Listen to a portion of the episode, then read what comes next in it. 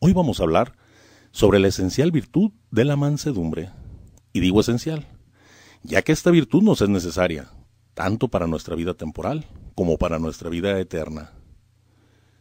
Antes de empezar este tema, es necesario que les diga que la causa que me llevó a investigar sobre la mansedumbre es porque, al igual que muchos de ustedes, yo estoy interesado en conseguir esta virtud, ya que personalmente conozco los terribles efectos y consecuencias de no vivir con ella. Estoy consciente de lo doloroso que ha resultado para mí y para los que me rodean cuando no me he esforzado por dominar mis arranques de ira totalmente contrarios a la mansedumbre. Y también, en algunas ocasiones he experimentado aquel inmenso gozo que se vive en el espíritu, después de que, auxiliado por la gracia de Dios, he logrado superar algunas contrariedades que me incitaban a perder el control y dominio propio. Por eso, no teóricamente, sino por experiencia propia, puedo avalar lo que aquí comparto hoy con ustedes. Veamos primero algunos aspectos de esta virtud.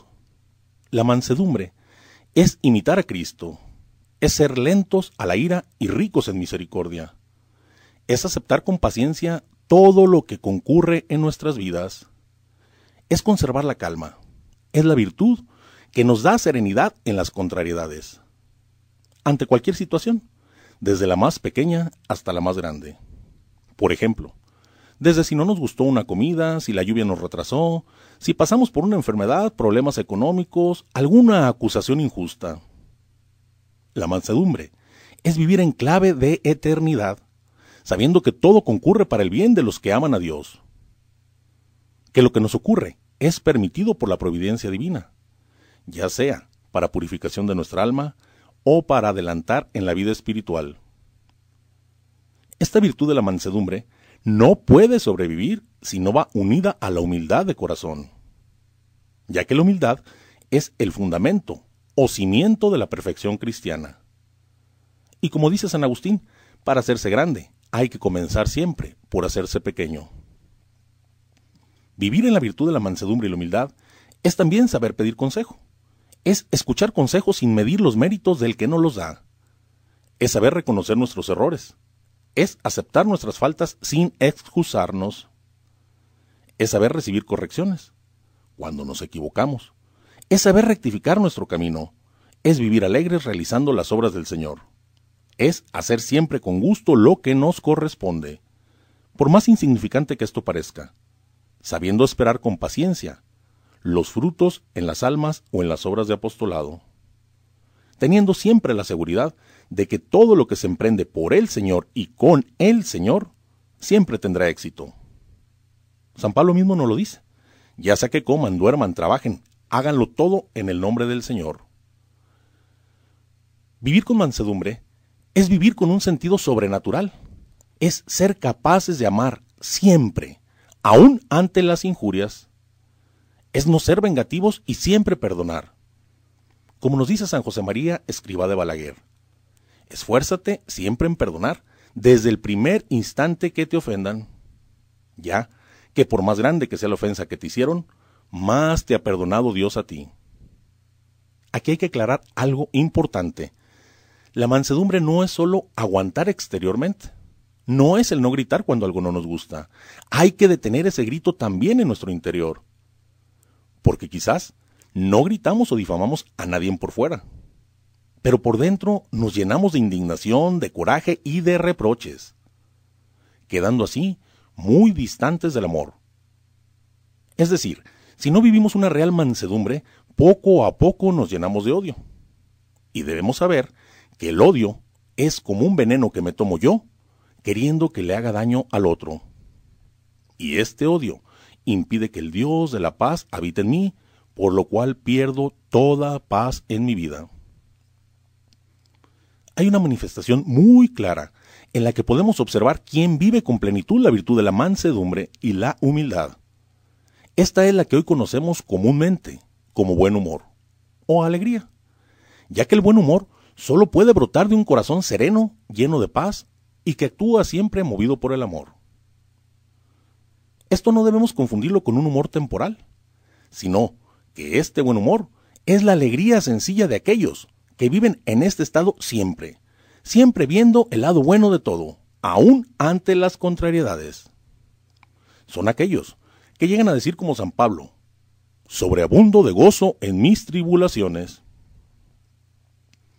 El que vive con alegría nunca transforma nada en tragedia, nunca jamás se le verá triste ni siquiera en la enfermedad o en alguna circunstancia adversa. Es aquel que vive en el silencio de la cruz y no en el escándalo de la cruz. Es el que siempre vive contento, es en pocas palabras el amigo de Cristo, es el santo, ya que nunca ha existido un santo que no haya sido alegre. Los mansos y humildes saben perfectamente que el mal humor nada remedia. Y saben que no existe ningún problema que por poner un ceño fruncido, o como lo conocemos actualmente por poner su carota, este problema se resuelva. Y a la vez, saben también que una sonrisa en los labios, que un gesto de amor en la mirada les permitirá sembrar paz y alegría en el corazón de sus hermanos. Aquel que vive en la mansedumbre es el que vibra junto con sus hermanos por sus alegrías y los consuela en sus tristezas. Es aquel que lejos de ser egoísta busca a los demás para servirlos.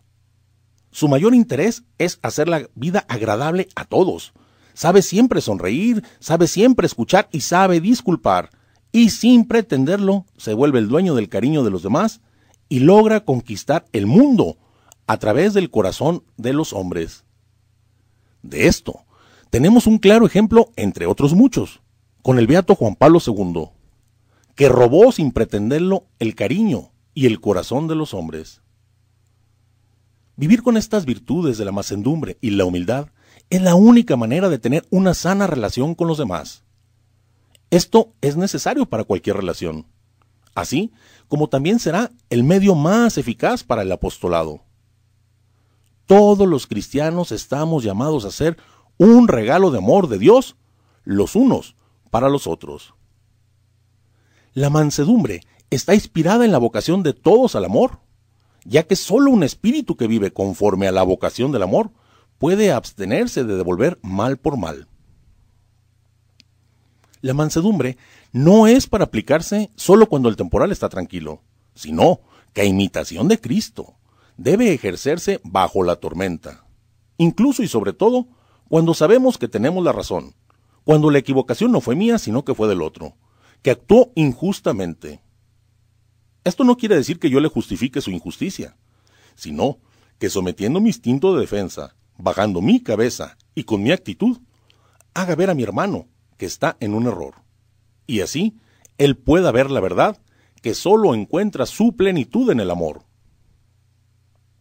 Debo crucificar mis instintos y deseos, mi orgullo y hasta mis razones, todo por amor a mis hermanos, sabiendo que el mal solo se vence con abundancia de bien, y que la paz se instala en el mundo, no destruyendo al enemigo, sino destruyendo las armas de la guerra, o sea, en este caso el odio. De esta manera, al crucificar mi yo, destruyo las armas del desamor, consciente de que esta injusticia que hoy soporto engendrará germen de santidad en el que ahora es aparentemente mi rival. Esto debe ser a imitación de nuestro Señor Jesucristo, porque solo a un corazón manso y humilde como al de Él se le abrirán las almas de par en par. Veamos como en el ejemplo del soldado romano, que a los pies de la cruz, contemplando a Jesús, ve que Jesús pide perdón al Padre por sus verdugos. Entonces él cree realmente que Jesús es el Hijo de Dios y se convierte. Así igual, debo sacrificar mi yo por el celo de la santidad de mis hermanos, y así el bien que saco de esto es infinitamente mayor que esa injusticia que sufro. Esto es lo que siempre caracteriza a los discípulos de Cristo, el amor por las almas, y esto precisamente es lo que llevaba en las primeras comunidades a la conversión a miles de personas que decían, miren cómo se aman. Lamentablemente, Hoy en el mundo estas virtudes de la mansedumbre y la humildad no son apreciadas por nadie. Para el mundo actual y las mentes mundanas, esto es escandaloso y desconcertante. Todo por el orgullo personal con el que se vive. Orgullo, que es causa de dominación y violencia, que siempre conducirán a la muerte. Es más, actualmente la mansedumbre y la humildad no tiene ni siquiera ya un lugar en la escala de los valores humanos. El engreimiento de la sociedad los hace pensar que el manso es apocado, es cobarde, es mediocre o blando. Están totalmente equivocados, ya que la mansedumbre no se refiere a ser blando, apocado o dejado, sino que se refiere a una gran fortaleza de espíritu. Así como en el Evangelio escuchamos que los pobres de espíritu son los verdaderamente ricos, asimismo, los mansos son los verdaderamente fuertes. Los que verdaderamente son mansos y humildes imitan a Cristo en su bondad y su misericordia, pero no callan ante las injusticias o la deformación de la verdad. Por lo cual, el manso es el único que está realmente capacitado para dirigir a una sociedad dentro de la justicia y la paz, ya que esta persona por su mansedumbre puede manejar todos los acontecimientos con madurez y eficacia, y puede dirigir a las personas en las situaciones más adversas, sin ser arbitrario ni ser déspota, sin usar de la violencia, o sea, sin herir a nadie. Muchos buscan la paz según sus criterios mundanos, y no la encuentran ni la encontrarán jamás no entienden que si viviéramos en un mundo lleno de mansedumbre y humildad, no tardarían en encontrar esa paz tan anhelada. Muchos creen que con las imposiciones arbitrarias, con las amenazas y su brusquedad de modales, pueden educar y obtener respeto de los demás. Piensan que el bien se consigue más fácilmente a gritos. Piensan que con solo levantar la voz y ser autoritarios ya triunfaron. No hay nada más equivocado y ridículo. Ya que todos hemos visto cómo una persona autoritaria, que pretende manejar a las personas como si fueran cosas, y que habla siempre con palabras duras, solo causa dolor, y solo logra que se cierren los corazones. Lamentablemente, muchas veces los corazones que se cierran son los de aquellos a quienes ellos quisieran manifestar su amor, y de los cuales esperarían ellos ser amados, y es muy probable que los que se comportan así en el fondo realmente quieran amar, pero por falta del dominio propio, en vez de dar cariño o amor, solo terminan causando dolor. Todos sabemos lo difícil que es convivir con un iracundo, que por su falta de carácter y su dureza es incapaz de tener una amistad sincera, ya que se encierra en sí mismo y desconfía de todos. Juzga siempre a todos con severidad, se enoja de todo, ya porque no complacen sus deseos, ya porque no hacen lo que él piensa que es lo correcto. Esta persona termina robando la paz a todos. Hace que su alrededor, en vez de amor, haya desconfianza, frialdad e indiferencia. Y por lo general, termina quedándose siempre solo, aunque esté rodeado de muchos. El colérico o iracundo no comprende que con la violencia nada consigue, y actuando así solo hace daño. Respecto a esto, nos dice San José María Escriba de Balaguer, ¿por qué has de enojarte si enojándote primeramente ofendes a Dios? Después lastimas a tu hermano, y también tú mismo te lastimas. Y al final de cuentas, te vas a arrepentir y te has de contentar. Mejor, eso que vas a decir, dilo en otro tono. Así ganarás más y sobre todo, sobre todo, no ofenderás a Dios. La escritura nos dice, enfádate, pero no quieras pecar. Y nos advierte, el que se encoleriza contra su hermano será reo ante el tribunal, pero el que lo llame renegado será reo de la ajena de fuego. No está mal enfadarse por una injusticia hacia los demás o ante la mentira o el fraude. El enojo es santo cuando busca guardar los derechos de los demás. No por ser mansos, vamos a dejar de defender la verdad.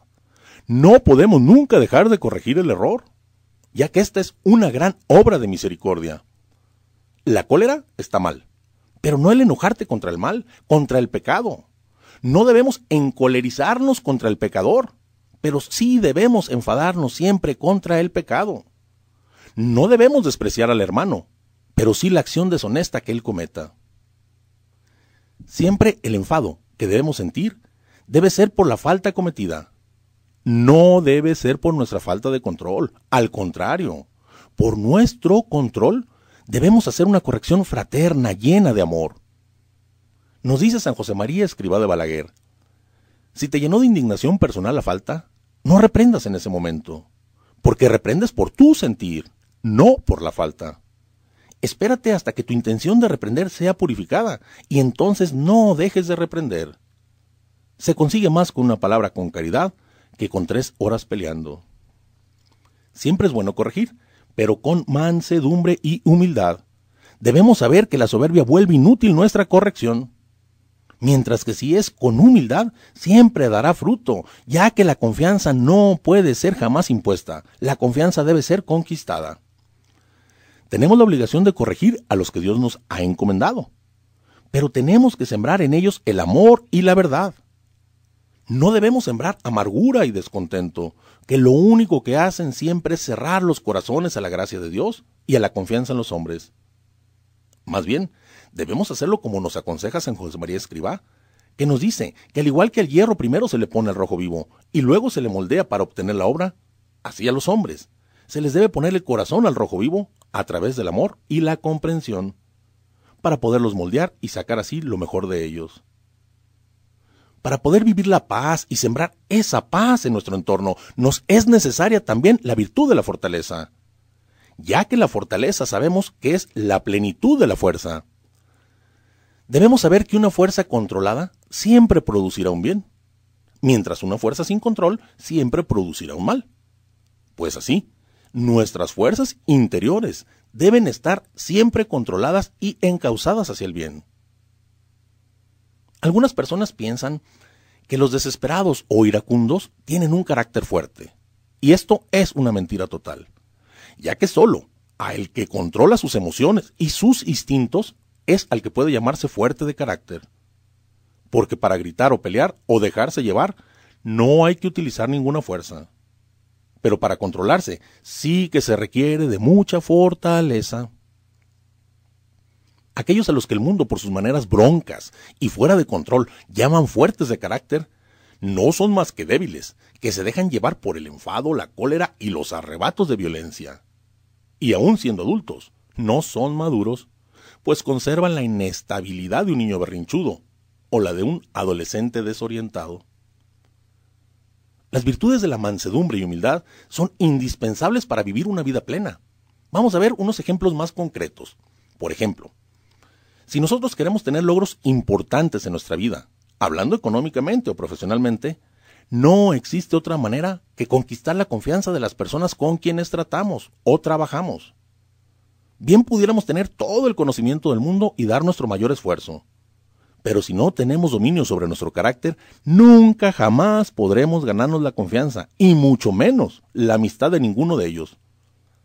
Más bien, por nuestra mala actitud terminarán relegándonos, y no nos tomarán ya en serio, lo cual afectará directamente a nuestras aspiraciones profesionales. Esto ya sea en una empresa ajena o en un negocio propio. Ahora, en el campo de las relaciones sentimentales, también nos es necesaria esta virtud, ya que por más que nos esforcemos en tener una buena relación con una persona, buscando los detalles más extraordinarios para conquistarla, si no tenemos estas virtudes, terminaremos echando a perder todo.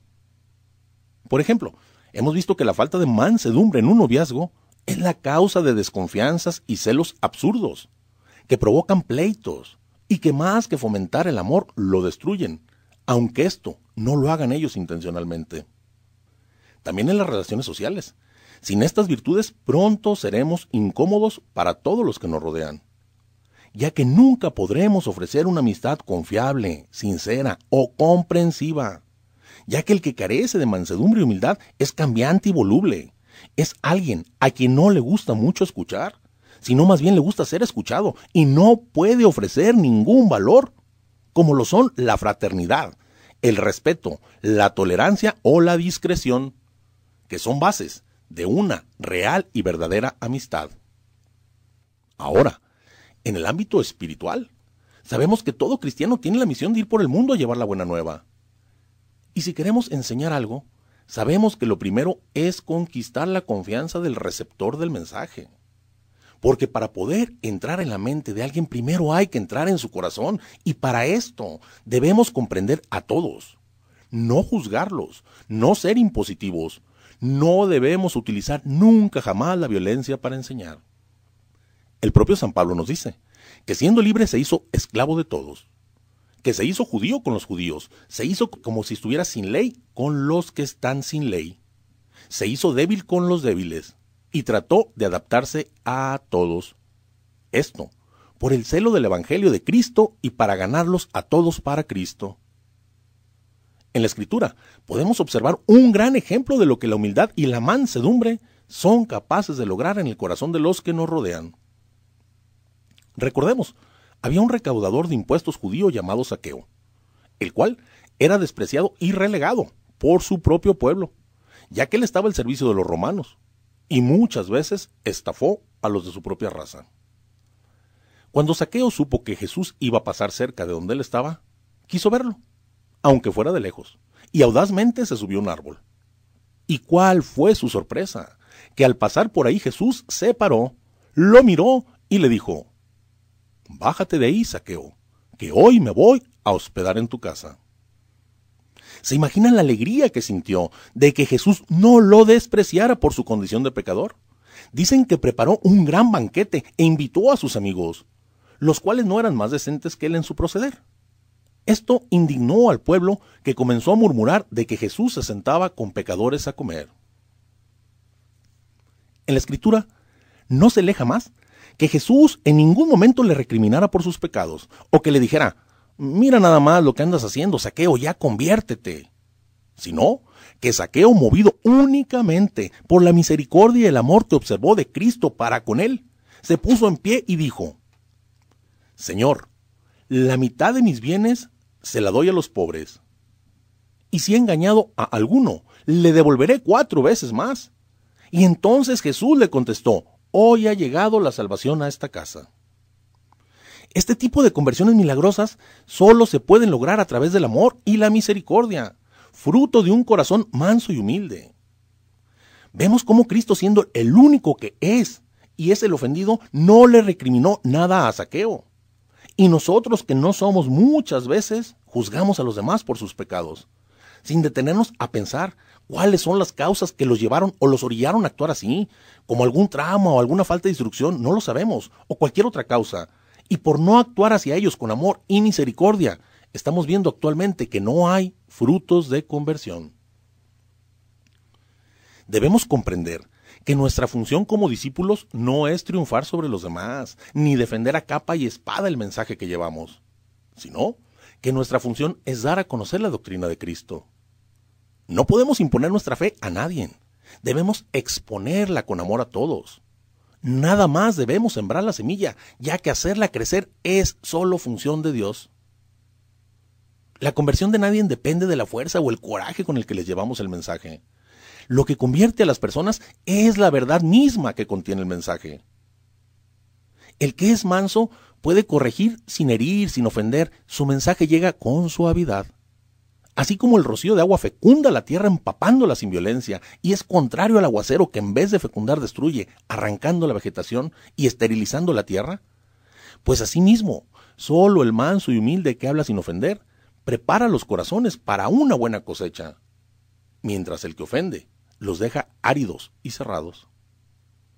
Solamente siendo mansos ganaremos la tierra para Cristo. Debemos entender que no somos ángeles llevando el mensaje de Dios, sino que somos hombres queriendo llevar el mensaje de Cristo. Y para tratar con otros hombres es necesario primero ganar su confianza. Nos dice San José María Escriba de Balaguer al respecto. Caras largas, modales bruscos, fachada ridícula, aire antipático y así esperas animar a los demás a seguir a Cristo? Si no poseemos la virtud de la mansedumbre, es probable que vivamos cometiendo errores que afectarán o herirán a los demás. Y lo mejor que nos puede pasar es que nos demos cuenta de nuestro error y terminemos pidiendo disculpas. Pero debemos comprender que las demás personas con las que convivimos tienen también sus limitaciones por lo que es muy probable que se cansen de perdonarnos. Y cuando bien nos vaya, nos compadecerán y dirán, evita el trato con él, él es así. Aquí hay algo que es preciso aclarar, y es que esto de que él es así no es verdad. De nadie podemos decir él es así. Más bien se puede decir que está equivocado. Debemos saber que la gente no es así. No existe gente mala, existe gente confundida o equivocada. Para que pudiéramos afirmar que una persona es así, tendría esa persona que haber sido creada así, y entonces nunca podría cambiar. Recordemos lo que nos dice la Sagrada Escritura, que Dios vio que todo lo que había hecho era bueno, y especialmente el hombre. Todos hemos observado grandes conversiones en personas como por ejemplo San Agustín o San Francisco de Asís. Ellos iban por la vida equivocados, pero rectificaron su camino y alcanzaron grandes grados de santidad. Lamentablemente, este error de decir, Él es así, se comete muy frecuentemente por los papás que hablan así de sus hijos, los cuales toman esa opinión de sus padres como su realidad, pensando, hmm, no puedo cambiar, yo soy así. No existe nada más equivocado. Debemos saber que en Cristo somos criaturas nuevas, que mientras alentemos vida tenemos la posibilidad de cambiar y convertirnos en lo que realmente somos, hijos de Dios llamados a la santidad. Los conflictos de vida que nos causa el no ser mansos y humilde, hemos visto que son incontables. Vamos a ver otro, por ejemplo, en el matrimonio. En el matrimonio el mal humor entre los esposos crea desconfianza y hace que en vez de vivir con tranquilidad y con paz, vivan siempre en una desconcertante y terrible actitud de alerta. Siempre a la defensiva, haciendo estéril cualquier intento por hacer crecer el amor. Y esto repercute también a toda la familia, ya que cuando los papás viven sin mansedumbre, los hijos ya no se apoyan en ellos, porque les pierden la confianza, y esto les crea a los hijos un complejo de inferioridad y los incapacita para entregar su amor en plenitud a sus propios padres, y probablemente más tarde, también para amar a los demás. Crecen heridos, y esto hace que en cualquier situación similar a la que vivieron de niños, se pongan a la defensiva, a veces hasta la ofensiva. Y lo que vivieron esto de niños también los va a volver inseguros para tomar decisiones.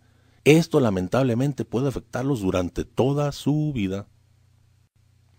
Hemos visto cómo la mansedumbre es tan necesaria en todos los campos y aspectos, desde el humano, el profesional y el espiritual, ya que solo con la mansedumbre ganará un católico almas para Cristo. Solo con la mansedumbre los papás lograrán una educación sólida en sus hijos. Y solo con la mansedumbre reinará la paz en las familias, en la sociedad y en el mundo entero. Solo así podremos ser felices y hacer felices a los que nos rodean. Dice un sacerdote que un gran pecado que podemos cometer en esta vida es no ser felices. Y más grande aún es el no hacer felices a los que nos rodean. Lógicamente, no debemos confundir estas palabras. Aquí es válido aclarar que ser felices o hacer felices a los demás no consiste en concedernos a nosotros ni conceder a los demás caprichos mundanos, sino que esta felicidad debe ser la verdadera, a la que Dios nos invita, no la felicidad falsa a la que nos invita el mundo. Nosotros no seremos nunca plenamente felices en esta vida mientras no poseamos a Dios, en la medida en que se puede poseer aquí en la tierra. Y no podremos hacer felices a los que nos rodean mientras a través de nosotros no experimenten ellos claramente el amor de Dios. La mansedumbre nos lleva a vivir una vida plena, nos permite disfrutar una buena posición profesional, social y sentimental. Y lo más importante, nos ayuda a santificarnos. Nuestro Señor nos dice, bienaventurados los mansos, porque ellos poseerán la tierra. Nuestro Señor nos invita a esto, porque Él sabe que el señorío y la posesión de la tierra solo se logra a través del corazón de los hombres. El poseer la tierra no se refiere a un pensamiento mundano o como a pensar ser dueños del planeta, no, sino que se refiere a poseer el bien en la tierra dominando el mal. Primero, poseyéndonos nosotros mismos a liberarnos de nuestro mal carácter. Después, poseyendo a Dios, que se le revela y se le entrega a los humildes. Y por último, poseedores del cariño de todos, ya que con nuestra actitud conquistaremos su corazón. Mientras que por el contrario, esta falta de carácter y dominio nos desposerá de todo, ya que ésta no solo afecta a otros, sino que afecta a la propia persona que vive así. Por ejemplo, un cristiano, después de un arranque de cólera, toma conciencia de que eso que hizo no estuvo bien, y entonces se siente humillado e incapaz de controlarse. Se siente muy mal y vive siempre con remordimiento y desilusionado de sí mismo. pues su comportamiento desmiente la fe que profesa. Se siente como un usurpador y llega a tener miedo de sus reacciones desordenadas, ya que no sabe a dónde lo llevarán la próxima vez. Se va amargando poco a poco. Y esto es más grave aún cuando esta persona es una persona que pretende ser instrumento para llevar a los demás hacia Dios. Esta persona bien pudiera ser un sacerdote, un religioso o un laico comprometido, que lamentablemente en vez de ser útil por no vivir las virtudes de la mansedumbre y la humildad, se vuelve perjudicial para la iglesia, ya que un arranque de mal humor de estas personas puede desviar a muchos del camino que llevaban hacia Dios. Además, él mismo no encuentra paz o ciego ni refugio ni en la oración ni en ninguna práctica religiosa, ya que alberga en su alma sentimientos de rencor y hasta odio, que no le permiten acercarse realmente a Dios, al cual solo podemos encontrar y accesar a través del perdón y el amor hacia nuestros hermanos. Y entonces esto los imposibilita en su labor apostólica, ya que nadie puede dar lo que no tiene, y entonces todo lo que hagan será estéril. Sus palabras serán retórica humana, palabras huecas que no producirán frutos de conversión en nadie debemos estar conscientes que es imposible avanzar en la vida espiritual. Es más, es imposible siquiera empezar a caminar en la vida espiritual si no se tienen las virtudes de la mansedumbre y la humildad, las cuales solo pueden conseguirse con una ascesis, o sea, con la recta intención de desarraigar en nosotros toda actitud anticristiana. Para esto es indispensable el auxilio de la gracia, que se obtiene a través de una vida sacramental y de oración pero debemos saber que la vida sacramental sin esta cesis no sirve. Al igual que esta cesis no funciona sin la vida sacramental. El encuentro con Cristo es vital para nuestra conversión. De esto vemos muchos ejemplos en la Escritura. Entre ellos vemos cómo la mujer adúltera, después de encontrarse con nuestro Señor y experimentar su misericordia, cambia su manera de vivir. Nuestro Señor, después de salvarla de morir apedreada, le dice, vete y no peques más. Le manifiesta su amor, le da un consejo y junto con él la gracia. Pero no le dice, automáticamente por este encuentro que tuviste conmigo, jamás volverás a pecar. Sino que él le pide que ella se esfuerce para no pecar más. Observemos a San Pablo, que tuvo un encuentro personal con Cristo, y no por eso quedó inmune a pecar, sino que preguntó a nuestro Señor, ¿qué debo hacer? Y el Señor le dijo, vete a Damasco, y ahí te dirán lo que debes hacer. San Pablo tuvo que decidir ir a Damasco o no, y más adelante San Pablo le dirá al Señor, refiriéndose a las tentaciones, Señor, quítame este aguijón que tengo clavado en la carne. Y el Señor no le dice, ay, perdón, se me olvidó quitártelo en nuestro encuentro, pero ahorita te lo quito de volada. Más bien le dice, con mi gracia te basta, manifestando al Señor que ninguna tentación, ni todas juntas, son más fuertes que su gracia. Así nosotros, no por llevar vida sacramental, vamos a quedar inmunes de pecar. Ahí se nos va a dar lo necesario se nos va a incendiar en el amor, se nos va a dar el consejo y también la gracia. Pero se requiere de nuestro esfuerzo personal para vencer a la tentación. Nuestro Señor mismo en la oración del Padre nuestro nos enseña a pedir a Dios que no nos deje caer en la tentación. No nos enseña a pedir que la desaparezca, ya que no es malo que nos lleguen las tentaciones, es un mal solo si caemos en ellas. Pero se puede obtener un gran bien si las vencemos porque tentación vencida es igual adelanto en virtud. No existirían los grandes virtuosos sin las grandes tentaciones. La mansedumbre y la humildad son virtudes necesarias para alcanzar la santidad. Entonces, ¿qué debemos hacer concretamente para alcanzar estas virtudes? El primer paso.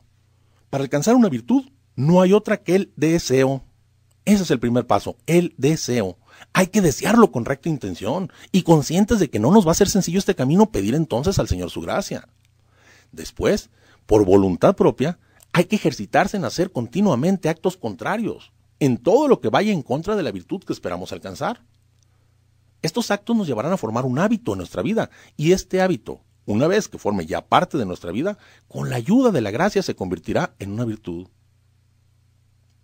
En este caso, para alcanzar la virtud de la mansedumbre y la humildad, debemos hacer actos contrarios a todo lo ajeno a ellas, como son el nerviosismo, la impaciencia, el enojo, la falta de dominio propio, la soberbia, el engreimiento, el amor desordenado por nosotros mismos. entonces hay que practicar con heroísmo actos de templanza, de paciencia, tolerancia, benevolencia, humildad, nunca dejarnos llevar por el instinto, ni dar gusto a las apetencias de la carne, sino dejarnos llevar por las apetencias del espíritu. Todos estos actos deben ir impulsados por una vida de oración y vida sacramental. Ahora, junto con esto, existe también un medio importantísimo para poder vivir imitando la mansedumbre y humildad de Cristo. Y esta es la contemplación.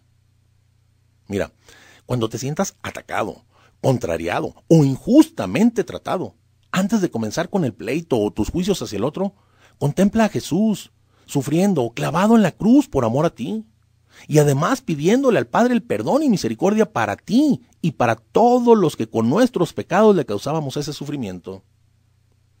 Si en esos momentos de contradicción te acostumbras a contemplar la pasión y muerte de nuestro Señor, ya no habrá lugar en ti para seguir con la misma actitud de arrogancia. Si miras cómo Jesús intercedió por sus verdugos, quienes con crueldad bárbara y con burla lo lastimaban, no podrás seguir justificando tus enojos, aun cuando fueras atacado sin razón alguna. El discípulo está llamado a vivir como el Maestro, y Jesucristo es nuestro Maestro. Pues contemplemos entonces su macedumbre y humildad. Él vivió siempre paciente, sereno, siempre con un total dominio sobre sí mismo, pero a la vez lleno de fortaleza. No por su infinita sabiduría desesperó de sus discípulos, sino que les dio tiempo para que fueran comprendiendo y recibiendo con amor todo. Él recibió también a todos. Él recibió a enfermos, recibió a pecadores, recibió a pobres, recibió a ricos. Soportó sereno las malas actitudes de sus enemigos hacia él. Y se les entregó sin protestar. Dice la escritura, cuando era insultado no devolvía el insulto. Y mientras padecía, no profería amenazas. Pero nunca jamás hemos visto que haya solapado las injusticias, sino que a la vez reclamó su proceder a los fariseos, expulsó demonios y enfermedades, expulsó a los vendedores del templo y mostró su señorío y el control de sí mismo, contestando con esa magnífica mansedumbre y elegancia digna del rey del universo al gobernador de Judea, diciéndole, no tendrías poder sobre mí si no te hubiera sido dado desde lo alto la mansedumbre de nuestro Señor, que no destruye al opositor, pero tampoco se rinde sin denunciar la falsedad y el error, debe ser contemplada e imitada por nosotros. La mansedumbre verdadera solo se puede aprender de Jesús. Su auténtica humildad apoyada en el amor lo llevó a ser manso. Y este es el único camino para todo el que quiera ser su discípulo. Como nos lo dice la Escritura, a esto han sido llamados porque también Cristo padeció por ustedes y les dejó un ejemplo, a fin de que sigan sus huellas. Hemos visto que tenemos muchos medios de avanzar espiritualmente y de agradar a Dios. Pero lamentablemente, hoy existen muchas personas que confundidas piensan que basta solo ir diario a misa, visitar al Santísimo, leer la Escritura, rezar el rosario para ser santo. Piensan que sin ningún esfuerzo, sin hacerse violencia, con el simple hecho de vivir estas prácticas ya lo hicieron en su vida espiritual. Estas prácticas son necesarias, ya que nos dotan a través de la gracia, del el amor y la fortaleza, para poder llevar a cabo la voluntad de Dios. Pero esta gracia derramada en nosotros a través de estas prácticas exige también de la cooperación de nuestra voluntad. Si nuestra voluntad no coopera con la gracia, entonces la gracia tampoco hará lo propio. Auxiliados por la gracia debemos optar por un cambio radical de vida, dar muerte al hombre viejo para dar vida al hombre nuevo. Debemos cambiar nuestra manera de pensar para cambiar nuestra manera de sentir y de esta forma cambiar nuestra manera de vivir. El encuentro con Cristo a través de los sacramentos debe llevarnos a amar a nuestros semejantes como Cristo los ha amado. Esa bendita comunión que tenemos a través de la Sagrada Eucaristía, donde nos convertimos por unos momentos en unos solos con el Señor debe incendiar nuestros corazones, ponerlos al rojo vivo. Pero nosotros debemos colaborar para que este fuego no se extinga. Debemos preguntar a Dios en esos momentos, ¿a dónde quiere que le llevemos? Y decirle con sinceridad que estamos dispuestos a llevarle a donde Él nos indique, a ser tan mansos como Él quiera, a ser instrumentos vivos de su amor hacia los demás. Esa comunión que tenemos con Cristo debe ser realmente para nosotros una unión común en cuanto a pensamientos y sentimientos.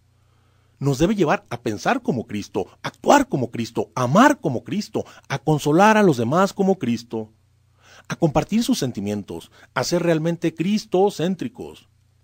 Aquel que se piense cristocéntrico, pero no renuncia a su yo, a su soberbia, no se haga menos que todo volviéndose el servidor de todos. No se preocupe por el que sufre, no se alegre con el que triunfe, no se compadezca de todos, no perdone y ame a todos. No es de ninguna manera cristocéntrico. Aquel que todavía guarda en su corazón la ofensa que alguien le infirió está muy lejos de Dios, porque se ama tanto a sí mismo y se considera tanto que cree que a él se le puede ofender. Cuando los auténticos santos han dicho que a ello nada les ofende, porque están conscientes de su nada y a la nada es imposible ofenderla. Hoy muchos que se dicen cristocéntricos, lamentablemente son aquellos que siendo nada, pretenden hacerse todo. Son los sabios y entendidos de estos tiempos, que se sienten iluminados y muy instruidos, y se creen que tienen el derecho de juzgar a los demás. Se han constituido ellos mismos jueces de la humanidad entera. Esto por el amor desordenado que se tienen ellos mismos, totalmente contrario a Cristo, que siendo todo, quiso hacerse nada, por amor a todos. Existen hoy muchos que no se esfuerzan por cambiar sus malas actitudes y viven aún con sentimientos de rencor, de superioridad, de desprecio y desinterés por sus hermanos. Y aún así, dicen que aman al Señor y que están entregando su vida por Él. Pero tristemente, esto es al modo de ellos y no al modo de Cristo. ¡Qué desperdicio de vida! Y qué tremendo, Qué tremendo será el día que lleguen a la presencia del Señor, sintiendo que los va a reconocer y hasta los va a felicitar. Y en vez de esto, escuchen estas palabras de la boca de nuestro Señor. Aléjate de mí, no te conozco. Nuestro Señor nos advirtió, no todo el que me diga Señor, Señor entrará en el reino de los cielos, sino el que haga mi voluntad. Y nos dice, aquel que dice que me ama, haga mi voluntad. Como yo digo que amo a mi Padre y hago su voluntad y mi voluntad es que se amen los unos a los otros como yo los he amado. Recordemos que nuestro juicio será en base a cuánto amamos, practicando las obras de misericordia. Nuestro Señor les dirá a unos, venid benditos de mi Padre, y a otros, aléjense de mí malditos, aclarándoles después que todo lo que hicieron o dejaron de hacer con el más pequeño de sus hermanos, con él mismo lo hicieron. Si alguna vez quieres saber realmente cuánto has avanzado en la vida espiritual, Pregúntate con sinceridad qué tan manso y humilde eres. O sea, qué capacidad tienes de no juzgar a los demás. ¿Hasta dónde estás dispuesto a perdonar a todos? ¿Hasta dónde te interesa el bien ajeno antes que tu bien? ¿Hasta dónde aceptas a todos sin prejuicio alguno? Resumiendo, ¿cuánto amas a los demás?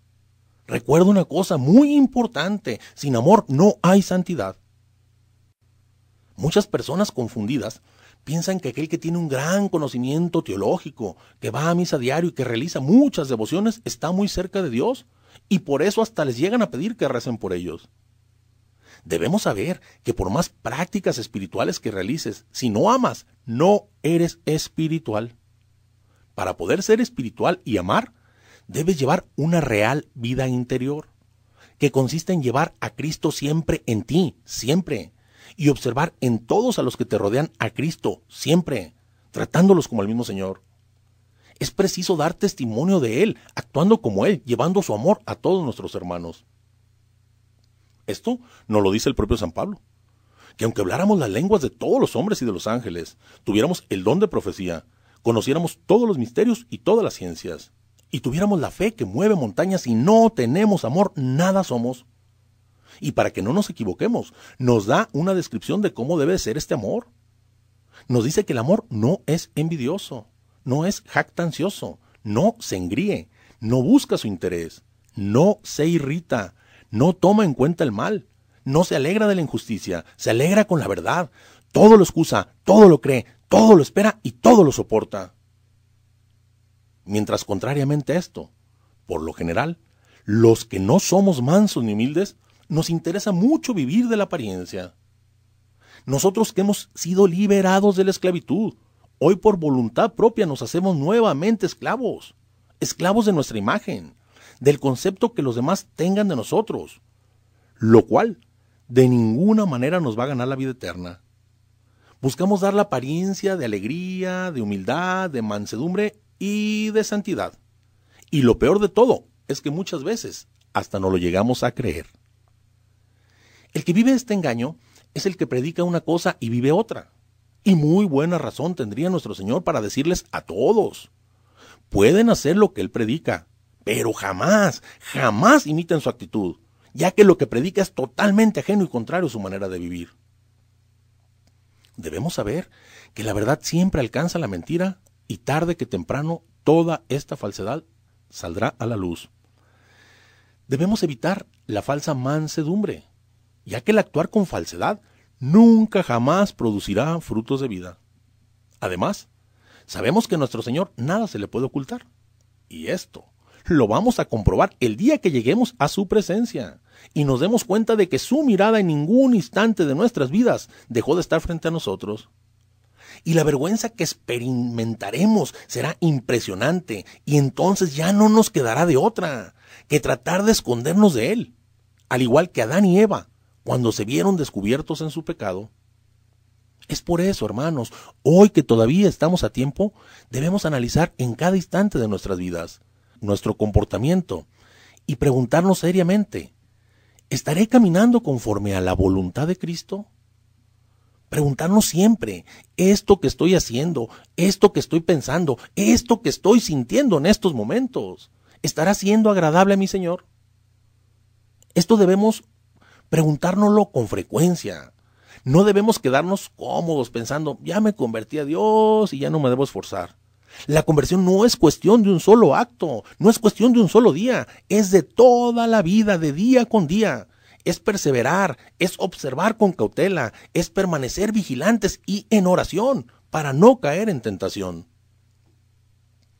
Si observamos con recta intención nuestras vidas, pidiendo al Espíritu Santo que nos ilumine, veremos que siempre habrá en nosotros algo que hay que cambiar, algo que hay que perfeccionar.